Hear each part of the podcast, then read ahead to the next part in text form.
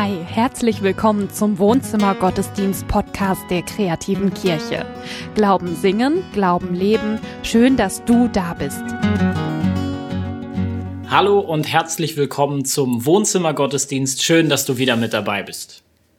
Heute soll es gehen um etwas, das uns beiden eigentlich total fremd ist, nämlich die unperfekte Seite, unsere eigene unperfekte Seite. Ja, das kennen wir gar nicht, ne? Wenn du das sagst. Ja, ich was ist schon unperfekt an mir. Nein, es geht um die äh, Begrenzung, mit denen wir alle leben müssen und wie wir damit umgehen. Vergib dir selber. Der Impuls von Daniel Hobe. Und kleine Vorwarnung, er benutzt das böse Wort mit S, das Wort Sünde. Aber es ist nicht als moralisches Urteil gemeint, sondern quasi therapeutisch eine Predigt, an der man wirklich wachsen kann. Getrennt sind wir natürlich, aber innerlich tief miteinander verbunden, wenn wir gemeinsam Gottesdienst feiern. Im Namen des Vaters und des Sohnes und des Heiligen Geistes. Amen. Martin Luther hatte einen guten Freund. Dieser Freund hieß Philipp Melanchthon. Es gibt gemeine Kirchenhistoriker, die sagen, der Philipp Melanchthon war eigentlich der kluge Kopf der Reformation und Martin Luther wäre so der Außenminister. Ich weiß nicht, ob es stimmt, ist auch egal. Was wichtig ist, die beiden sind eng befreundet. Und dieser Philipp Melanchthon, der hat es schwer mit dem Leben. Der hat es auch schwer mit dem Glauben. Man könnte auch sagen, er hat es schwer mit dem Leben, weil er es schwer hat mit dem Glauben. Denn wo er auch hinguckt, sieht er Sünde. Er sieht Sünde in der Welt überall und er sieht Sünde in seinem eigenen Leben und er leidet darunter. Und es macht ihn richtig fertig. Es macht ihn so fertig, dass er ein Magengeschwür hat, ja, weil er, weil er sich selber für einen Heuchler hält. Er denkt, ich bin doch gar kein Christ. Und das ist alles nicht in Ordnung. Und der Martin, der Martin Luther, der hat sich die Frage gestellt, wie kann ich meinem Freund Philipp Melanchthon helfen? Was kann ich ihm sagen, das ihm hilft, sich selber zu vergeben? Einen Frieden zu machen mit Gott und damit natürlich auch die Möglichkeit zu haben, selber Frieden zu finden. Und er hat ihm einen Brief geschrieben, über den ich heute mit dir nachdenken möchte, genauer gesagt über diese eine Formel von ihm. Denn Luthers Rat an seinen Freund Philipp Melanchthon ist, sündige tapfer aber glaube noch tapferer. Ich vermute, dass du erstmal denkst, das klingt echt ein bisschen bescheuert, ja, so. Aber es macht total Sinn, wenn wir genau hingucken. Sündige tapfer, aber glaube noch tapferer. Ich glaube, dass in diesem Satz riesige Weisheit steckt. Und mein Ziel für heute ist, dass, dass, dass in zehn Minuten oder vielleicht auch in zwölfeinhalb, ja, dieser Satz, dass, dass dieser Satz für dich was bedeutet. Ich hoffe, dass dieser Satz dir hilft, Frieden mit Gott zu machen und damit auch dir selber vergeben zu können. Ich glaube, es gehört untrennbar zusammen. Also was ist gemeint? Sündige Tapfer, damit müssen wir anfangen. Wir müssen erstmal über die Sünde nachdenken. Und zwar über die Sünde so, wie, wie Martin Luther sie versteht. Und so wie er sie versteht, hat er das aus der Bibel. Ich halte das für sehr, sehr vernünftig. Mit der Sünde ist es allerdings so, ähm, ich merke das, immer wenn ich darüber predige, ich merke, dass das Menschen schlechte Gefühle macht. Deswegen kostet mich das oft auch Überwindung. Weil wenn ich anfange darüber zu sprechen, dann merke ich, dass das, dass das Menschen auch wehtut. Dass da Verletzungen hochkommen und so weiter. Und trotzdem würde ich dich bitten, dass du es heute mal zulässt. Denn es, es geht jetzt nicht darum, wir werden jetzt nicht so einen Katalog machen, so das ist Sünde, das ist Sünde, das ist Sünde, lauter Dinge, die Menschen halt tun, so. Wir wollen das groß angucken, wir wollen das grundsätzlich angucken. Und natürlich gehört da auch Dinge zu, die Menschen tun, klar. Es ist aber viel mehr. Sünde ist eine Dynamik. Sünde ist die Verfallenheit dieser Welt. Und ich glaube, dass es wirklich wichtig ist, dass wir uns damit auseinandersetzen. Wenn ich ehrlich bin, sehe ich das so. Wer weiß, was Sünde ist, der kann lernen, was Gnade ist, der kann Frieden mit Gott machen und dann kann man auch sich selber vergeben. Es funktioniert aber in dieser Reihe auch andersrum. Wer nicht weiß, was Sünde ist, der versteht auch nicht wirklich, was Gnade ist. Der wird mit Gott nie einen echten Frieden machen. Und ihm wird es schwerfallen, in den Spiegel zu schauen, wenn er richtig ehrlich zu sich selber ist. Frieden mit sich selber zu machen. Deswegen halte ich es für total wichtig. Und ich, ich bitte dich, dich da heute darauf einzulassen. Ich glaube, dass das gut ist. Ich glaube, dass es gut und heilsam ist, auf eine vernünftige Art über Sünde nachzudenken. Sünde ist ein großes Thema. Ganz, ganz groß. Und ich möchte das erstmal unterscheiden. Lass uns mal sagen, Sünde, das ist die große Schuld, das ist die Verlorenheit der Welt, so rum. Die Sünde ist die Verlorenheit der Welt. Alles, was anders ist, als Gott das gut findet, alles, was sich von Gott getrennt hat. Und Schuld ist ein kleiner Teil davon. Schuld ist das, was ich mir persönlich auflade. Lass uns das mal bitte so halten. Sünde ist das große Ganze. Schuld, das ist das, wo ich wirklich Verantwortung habe. Wo ich wirklich verantwortlich bin, vielleicht auch. So unterscheiden wir das mal. Und jetzt, ich glaube, mir hilft das, das so zu tun. Ähm, Sünde, was ist Sünde? Ich habe gesagt, Sünde ist die Verfallenheit der Welt. Und ich glaube, dass, dass wir das überall sehen. Ich glaube, dass wir überall Sünde sehen. Und zwar in dem Sinne, die Welt ist anders, als Gott es gut findet. Einfaches Beispiel. Ich glaube, dass es Sünde ist, dass wir so viel mehr haben als andere. Ich weiß, es gibt in Deutschland auch Armut, es gibt in Deutschland auch Probleme, es gibt in Deutschland auch Probleme, die man mit Geld lösen könnte, na klar. Trotzdem, trotzdem ist das so, in Deutschland lebt man viel besser, viel komfortabler als in den allermeisten anderen Ländern der Welt. Das stimmt nicht für jeden, jeden, jeden, aber für die allermeisten Menschen, die hier leben. In Deutschland lebt man viel besser als in großen Teilen der Welt. Und ich glaube, es ist nicht Sünde, dass es uns gut geht. Aber es ist Sünde, dass es anderen so schlecht geht. Und es ist Sünde, dass der Reichtum auf der Welt so ungerecht verteilt ist. Und jetzt merkst du, ich bin mir, also, ich bin mir sicher, dass das Sünde ist. So, also anders kann ich das, kann ich die Bergpredigt nicht verstehen. Gleichzeitig ist es aber nicht meine Schuld. Ich kann gar nichts für den Bürgerkrieg in Syrien. Ja? Ich kann auch nichts für Armut, den es irgendwo in Afrika gibt. Das ist nicht meine Schuld. Ich habe mir da nichts aufgeladen. Trotzdem ist es Sünde. Und trotzdem gibt es, wenn man lange genug drüber nachdenkt, gibt es auch, dass, dass, dass mich das einholt. Also lass uns ein kleines Gedankenspiel machen. Ich habe natürlich Vorsprung, ich habe das schon früher gemacht, also drüber nachgedacht. Ich habe mich gefragt, würde ich, wenn wir sagen, es ist Sünde, dass der Reichtum so ungerecht verteilt ist auf der Welt, würde, hab ich, ich habe mich gefragt, würde ich jemanden wählen, der sich zur Aufgabe gemacht hat, das zu ändern? Also kommt an, ne, mit seiner Partei, sagt, ich will hier Kanzlerin werden oder Kanzler. Und meine Idee ist, ihr lieben Deutschen, meine Idee ist, wählt mich, dann verteile ich den Reichtum gerecht. Und zwar nicht irgendwie innerhalb von Deutschland so ein bisschen, ne, so, sondern wir machen das, also hier die Würde des Menschen ist unantastbar und Liebe deinen Nächsten wie dich selbst und so weiter, das verstehen wir wirklich als politisches Ding, weltweit. Das heißt, jeder, jeder Ort in Deutschland bekommt einen Ort auf der Welt, dem es schlecht geht und wir, wir machen Umverteilung. Was weiß ich, Bochum, da wohnen, wohnen meine Familie und ich, äh, und Aleppo. Wird jetzt, ein, wird jetzt ein Pärchen, ja? Und wir nehmen den Reichtum, den es gibt in Bochum, und bauen damit Aleppo auf. Bis Aleppo auf dem gleichen Stand ist wie Deutschland, also wie Bochum. Denn ich bin davon überzeugt, dass für Gott jeder Mensch gleich wichtig ist. Jeder Mensch ist in Aleppo genauso wichtig wie jeder Mensch in Bochum. Gott macht da gar keinen Unterschied. Und deswegen sollten wir das auch nicht tun und unseren Reichtum mit ihnen teilen. Ich habe mich gefragt, es wird nie einen Politiker geben, der sowas sagt. Ich habe noch nie sowas gehört. Ja? Äh, aber ich habe mich gefragt, wenn es das wirklich gäbe, würde ich den wählen?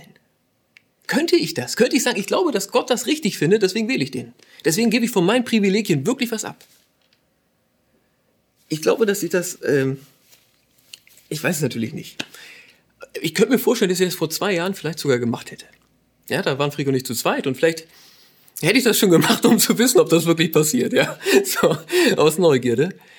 Jetzt haben wir ein Kind und wenn ich mich wirklich frage, wähle ich jemanden, der dafür sorgt, dass es meinem Jungen schlechter geht, dass der das härter hat, zu Wohlstand zu kommen, Schule schlechter, Verkehr schlechter, Steuern höher, alles schwerer, ich sag mal, ein Leben zu leben, das komfortabel ist, damit es jemandem, einem kleinen Jungen in Syrien besser geht. Wäre ich wirklich dafür, ja, dass die Welt gerechter wird? Denn das kostet ja was. Ich glaube nicht, dass ich den wählen würde heutzutage. Ich glaube nicht, dass ich das Kreuz irgendwo machen könnte, wo die Konsequenz ist, die Privilegien meines Sohnes wären weniger, damit ein anderer Junge weniger benachteiligt wird. Ich glaube nicht, dass ich das Kreuz da machen würde. Und merkst du jetzt, wie Schuld und Sünde sich natürlich auch treffen? Du musst jetzt ja das für dich gar nicht beantworten. Du kannst ja auf mich gucken. Aber siehst du, wie mein Herz anders ist als das Herz Gottes? Da gibt es einen Unterschied. Und dass mir mein Junge viel wichtiger ist als jedes andere Kind auf der Welt. Das macht mich nicht zu einem schlechten Menschen, moralisch. Aber das macht mich zu einem Sünder. Denn Gott, Gott findet wirklich alle Menschen gleich wichtig. Nicht bla bla, sondern wirklich. Sünde ist eine Dynamik überall. In der ganzen Welt und sie ist Teil von uns. Sie ist Teil von unserem Leben. Ich habe noch so ein Riesenbeispiel dabei, ja? Heute, heute ist das mal dran. Nehmen wir den Klimawandel. Ich glaube nicht, dass man sich Schuld auflädt, wenn man ganz normales westliches Leben führt. Ja, wenn es kalt ist, mache ich ein bisschen wärmer und dann fahre ich mit meinem Auto zu Aldi und kaufe alles, was ich haben will. Ich lade da keine Schuld auf mich, sondern ich lebe ein ganz normales bürgerliches Leben in diesem Land. Ich habe am Anfang des Jahres, Anfang, ja, Anfang diesen Jahres hatte ich so eine Phase, wo ich jedes Mal schlechtes Gewissen hatte. Das, war, das kann ich niemandem empfehlen. Das ist, glaube ich, kein guter Weg. Ich glaube nicht, dass ich mir Schuld auflade, wenn ich ganz normal lebe. Und trotzdem ist natürlich die Zerstörung der Welt Sünde. Na klar. Und es ist gut daran, was zu ändern. Ja, und die Christen sollten sich nicht hinstellen und sagen, so wichtig ist das nicht. Das ist echt ziemlich bescheuert. Denn natürlich ist es Sünde. Natürlich findet Gott das schlecht. Und natürlich ist es gut, was daran zu ändern. Merkst du, Sünde ist, es ist die große Verfallenheit der Welt. Und wir laden uns nicht ständig Schuld auf. Das macht einen fertig. Aber trotzdem haben wir Anteil daran. Und ich möchte es jetzt noch wieder ein bisschen kleiner machen. Es ist auch nicht so, und ich mag es gar nicht, wenn jemand so tut, auch in Predigten, es ist nicht so, dass man dem entkommen könnte. Es ist nicht möglich, ein Leben ohne Sünde zu führen. Das gibt es nicht. Ich behaupte, wer etwas anderes sagt, ja, der hat es nicht verstanden. Der hat nicht verstanden, wie groß Gott ist. Der hat nicht verstanden, wie groß sein Anspruch ist. Der hat nicht verstanden, was es bedeutet, wenn Gott wirklich jeden gleich liebt. Der hat nicht verstanden, was es heißt, liebe deinen Nächsten wie dich selbst. Das ist locker zitiert, denk mal drüber nach. Dann bedeutet das mega was. Ich glaube, dass es eigentlich das Normale ist. Das Normale in unserem Leben ist, dass wir in Dilemmasituationen kommen. Dass wir in Situationen kommen, wo wir nicht anders können, als Sünde zu tun. Und das bedeutet, dass wir uns keine Schuld aufladen im Sinne von moralisch schlecht, sondern es das bedeutet, dass wir in dieser Welt leben. Einfaches konstruiertes Beispiel. Stell mir vor, du hast vielleicht eine kleine Boutique. Du hast eine Boutique, Corona war echt eine schlechte Zeit, ja. Du hast äh, drei Angestellte. So, jetzt kommt das Geschäft zurück, ihr wollt alle wieder in den Laden und so weiter und den Kunden und und du hast eine, eine der Angestellten, ja, die ist die ganze Zeit, die hat gerade Stress zu Hause und so ist die ganze Zeit mit ihrem Handy beschäftigt. Ja, und auch wenn nicht, dann verkaufen tut die aber gar nichts. Ja, weil, weil das funktioniert einfach nicht. Eure Zahlen sind richtig schlecht. So, und du musst jetzt eine Entscheidung treffen. Die ist in der Probezeit, du kannst sie rauswerfen und deinen Laden retten. Das ist gut für das wirtschaftliche Leben deiner Familie und deiner anderen Angestellten. Oder du sagst, ich möchte ihr gerne helfen, dann riskierst du aber das Wohlergehen der anderen. Es ist ein konstruiertes Beispiel, aber sowas kommt doch regelmäßig vor. Ich will nur sagen, das Dilemma ist das Normale. Das heißt, du kannst hier wählen zwischen dem Weg, wo du denkst, das ist irgendwie nicht richtig gut, du kannst wählen zwischen dem Weg, der auch nicht so richtig gut ist. Und du musst halt eine Entscheidung treffen. So einfach ist das. Also so hart ist das, so schwer ist das, muss man eigentlich sagen. Und dann ist das beides irgendwie falsch. Bei beiden kann man jetzt sozusagen, äh, was ist denn jetzt barmherzig? Und das bringt gar nichts. Weil beides irgendwie wehtut. Weil beides irgendwie Sünde ist. Und da lädst du dir natürlich keine Schuld auf, wenn du eine Entscheidung triffst. Und ich behaupte, je mehr, je mehr Verantwortung man übernimmt, desto öfter kommt man in solche Situationen. Sünde ist ganz normal. Sünde ist Teil des Lebens. Sünde ist Teil von unserem Leben. Es gibt sogar eine, einen ganz, ganz wunderschönen Satz, der das, finde ich, ausdrückt.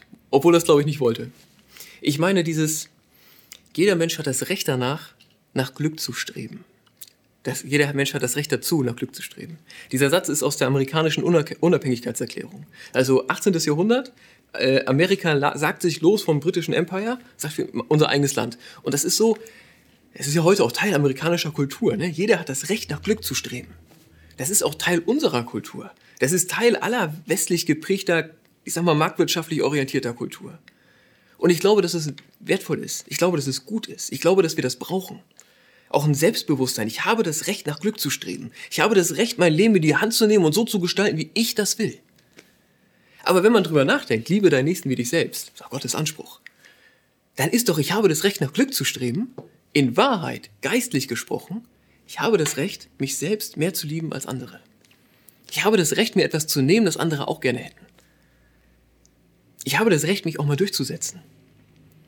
Ich hoffe, du merkst, ich hoffe, du, du stimmst mir zu, dass das eine Dynamik ist, dass Sünde eine Dynamik ist, der wir nicht entkommen können. Ja, was ist ich? Das gibt ein, bewerben sich 20 Leute auf den Job, den du auch gerne hättest. Das ist ja keine, du, du lädst ja keine Schuld auf dich, dass du dich da jetzt durchsetzt. Natürlich nicht. Du kannst darum beten, du kannst das feiern, wenn es geklappt hat. Das solltest du auch. Und trotzdem ist es natürlich die Welt, in der wir leben, mit diesen Dynamiken, von der Stärkere setzt sich durch und so. Und einige kriegen einen Job, der ihnen Spaß macht und andere kriegen einen Job, den sie machen müssen. So einfach um genug Geld zu verdienen. Und in der Tendenz der einen sogar mehr als die anderen. Das ist doch nicht das, was Gott will. Das ist Teil der gefallenen Welt. Das ist Sünde.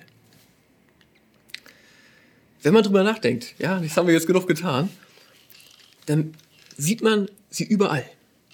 Überall sieht man die Sünde. In der Welt, in den Dynamiken und natürlich auch im eigenen Verhalten, Leben, Fühlen. Es ist so. Und die, und die Frage ist ja, wie gehe ich jetzt damit um? Ich glaube, dass uns das, die, wenn man über Gott nachdenkt, dass man dann irgendwann an diesen Punkt kommt.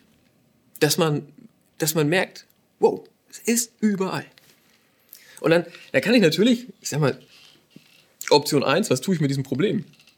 Ich setze mir so christliche Wohlfühlscheuklappen auf, ja? Ich sage in meinem Glauben, was weiß ich, ja, woraus besteht der? Dass ich irgendwie fromme Lieder singe, ja, jedenfalls so halb fromme und mir immer wieder sagt, dass Gott mich lieb hat und ich will auch gar keine andere Botschaft hören in der Kirche und es geht immer um, weißt du, das, also dieses Thema Sünde setze ich mich einfach gar nicht auseinander. In meinem Glauben geht es eigentlich gar nicht um Gott, sondern nur um mich.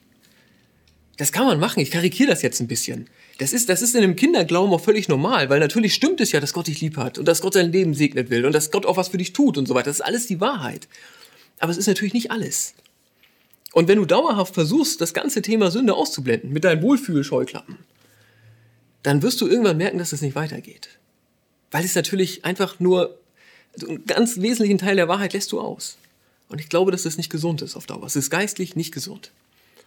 Das Option 2 ist aber auch nicht besser. Das ist der Philipp Melanchthon. Ja, da sind wir ja eigentlich gestartet. Der sieht das ganz genau. Der sieht die Sünde überall. Und es macht ihn fertig. Es macht ihn kaputt. Da muss man sagen, sein Glaube macht ihn krank. Wirklich körperlich, ne? Magengeschwür bekommen. Der arme Mann, der konnte nur so, nur so Schonkost essen. Ja, muss dir vorstellen, Luther frisst und säuft so, ne? Und Melanchthon sitzt daneben, der war auch ganz schmal. Immer nur hier radisiert. Melanchthons Weg Nummer 2 ist nicht besser. Option 2 ist nicht besser als Option 1. Was besser ist, was ich wirklich für weise halte und für, für, für biblisch, das ist das, was Luther seinem Freund rät. Option 3. Sündige tapfer, aber glaube noch tapferer. Ich halte es, ich, ich halte es wirklich für richtig gut. Sündige tapfer, aber glaube noch tapferer. Das heißt, tu tapfer das Bessere. Halte aus, es ist eine, eine kaputte Welt, eine gefallene Welt. Und in dieser Welt gibt es oft nur, den, nur schlechte Wege. Geh tapfer einen, den du für vernünftig hältst. Geh tapfer einen, den du für besser hältst. Übernimm Verantwortung und halt es aus, dass du dir die Hände schmutzig machst. Sündige tapfer. Es gibt auch Situationen, da kannst du das Gute tun, natürlich.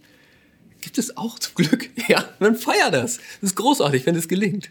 Aber halte das andere aus. Verurteile dafür nicht dich und auch nicht andere und lüg dich vor allem nicht an. Das ist echt unangenehm. So, Christen, die irgendwie alles besser wissen.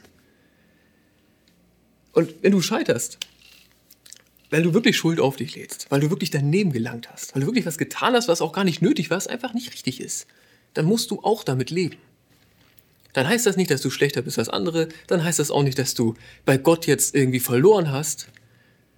Dann heißt das, dass du was Falsches getan hast, dass du Schuld auf dich geladen hast. Das gehört zum Menschsein dazu. Deswegen sollte man das nicht ständig tun. Deswegen schadet es einem natürlich. Natürlich schädigt es einen und andere. Aber es ist, es gehört zum Menschsein dazu in dieser Welt. Sei tapfer, halte das aus und geh deinen Weg. Das ist okay, dass du nach deinem eigenen Glück strebst. Das braucht man.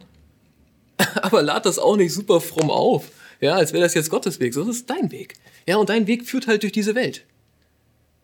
Und das ist so, wie es ist. Sündige tapfer ich merke mir hilft das. Ich finde es genial. Es gibt eine Freiheit, es ist eine Wahrheit, es ist eine Ehrlichkeit. Und es, das können wir aushalten, weil das natürlich nicht alles ist. Ja? Es ist ja nicht die ganze Wahrheit über Gott, sondern es ist die Wahrheit über diese Welt. Und äh, auch Wahrheit über einen Teil unseres Lebens. Aber das zweite ist ja, also ist eigentlich noch wichtig, ist genauso wichtig. Glaube noch tapferer. Sündige tapfer, aber Glaube noch tapferer. Gott zeigt uns nicht nur, was Sünde ist, wenn wir sein Wort an uns ranlassen, wenn wir darüber nachdenken, wie er wirklich ist. Gott zeigt uns auch, was Gnade ist. Und das ist, das ist was Wunderschönes. Martin Luther hatte ähm, in, auf seinen Schreibtisch hatte der mit einem Messer eingeritzt, ich bin getauft. Ja, und damals gab es kein elektrisches Licht, das heißt, nachts konnte man nicht richtig lesen. Da saß er noch an seinem Tisch und wenn er verzweifelt war, konnte er es fühlen, ich bin getauft. Und das hat ihm alles bedeutet. Und ich, es geht mir immer noch so, ich, ich, ich liebe es, wenn jemand getauft wird. Letzten Sonntag haben wir oben Mehrgottesdienst gefeiert. Eine Familie hat ihren, ihren, ihren Jungen taufen lassen. Und es ist so schön, dabei zu sein. Ich finde es unendlich schön. Ich habe äh, in meinen Schreibtisch das nicht eingraviert.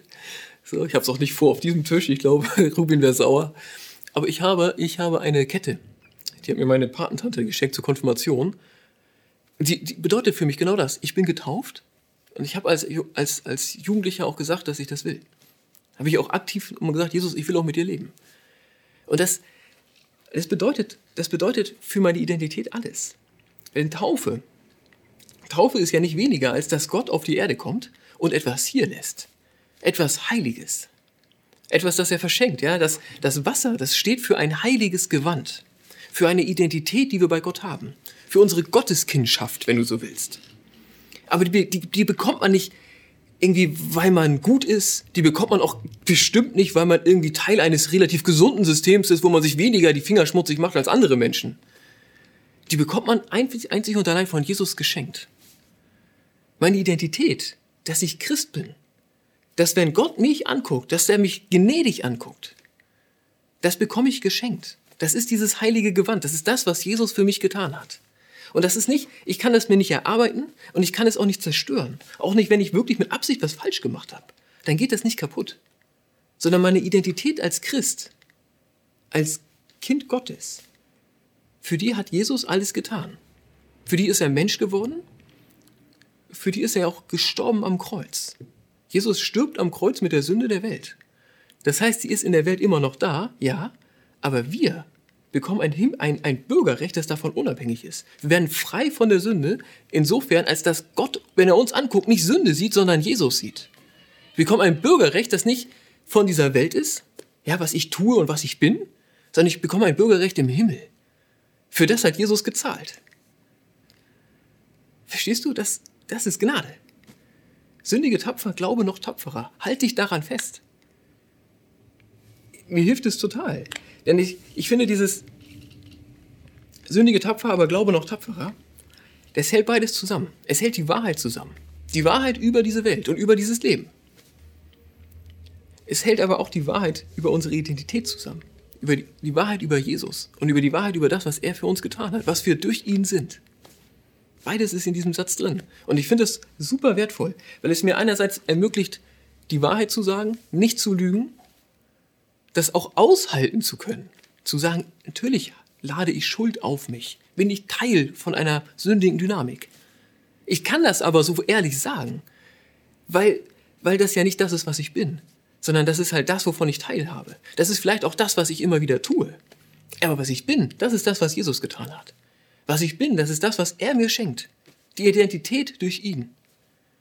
Und das, das macht es möglich, selbstbewusst, ehrlich, dankbar durchs Leben zu gehen, glaube ich.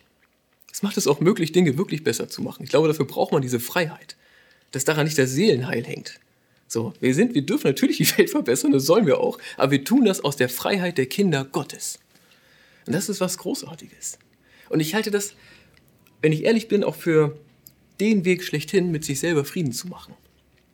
Ich kann mit mir selber Frieden machen, weil ich bin nicht das, was ich leiste. Ich bin auch nicht das, was ich falsch mache.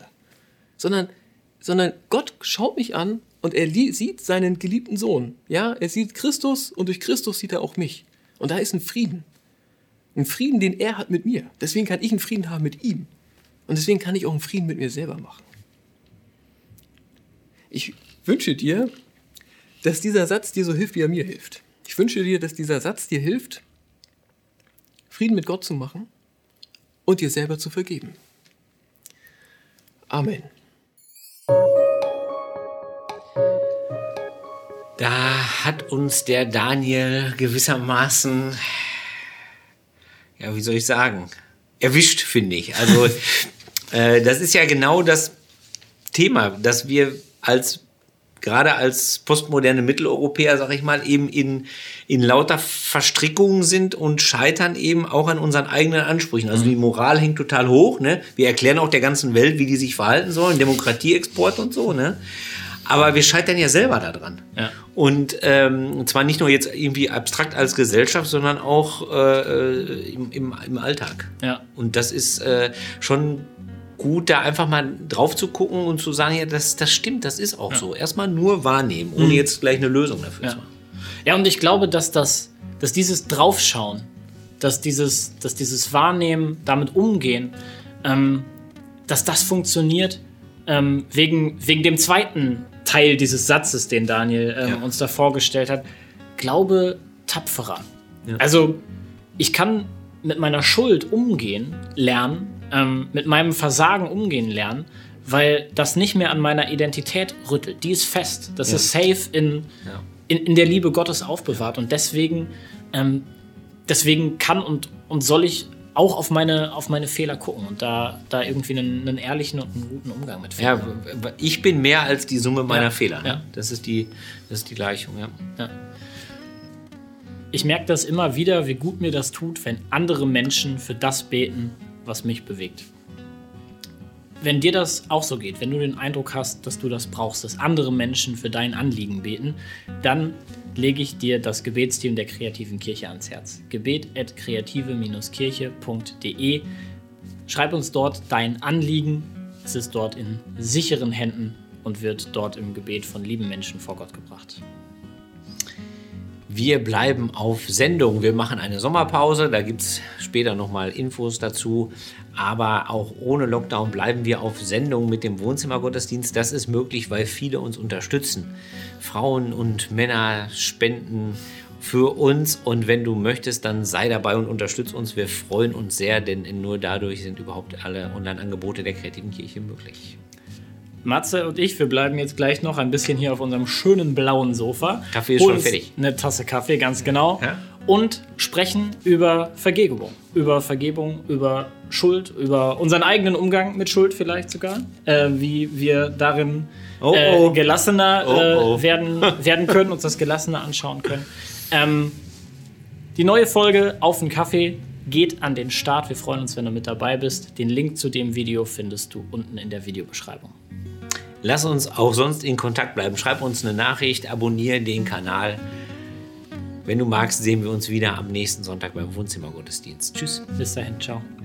Und es segne und behüte dich, Gott, der allmächtig und barmherzig ist, der Vater, der Sohn und der Heilige Geist.